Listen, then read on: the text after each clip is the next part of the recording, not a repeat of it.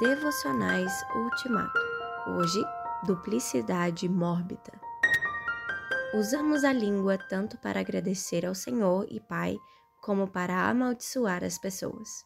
Tiago 3, 9a. Esta é a problemática humana.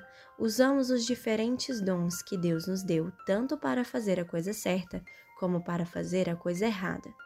É uma consequência irreparável na presente vida da desobediência de Adão. Nós estávamos nele quando ele caiu. Com a língua agradecemos e adoramos a Deus. Com a mesma língua proferimos impropérios contra ele, prestamos um culto hipócrita a ele e nos queixamos dele. Com a língua, consolamos pais que acabaram de perder seu único filho. Com a mesma língua, abominamos o nosso semelhante.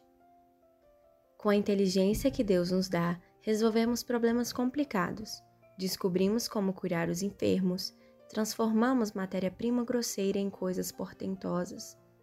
Com a mesma sabedoria, transformamos a energia atômica em bomba atômica, a pólvora em armas de fogo, o navio de turistas em destroyers, a sexualidade em sensualidade. Com os pés chutamos a bola e pisamos os oprimidos.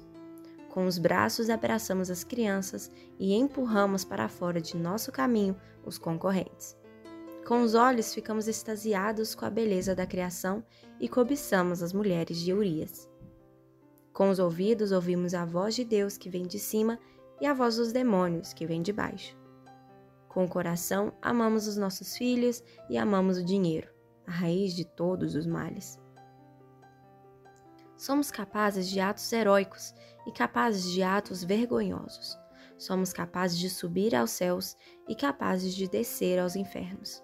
Somos capazes de alegrar o espírito e capazes de entristecer o espírito. Na verdade, nua e crua, é que somos ora anjos, ora demônios.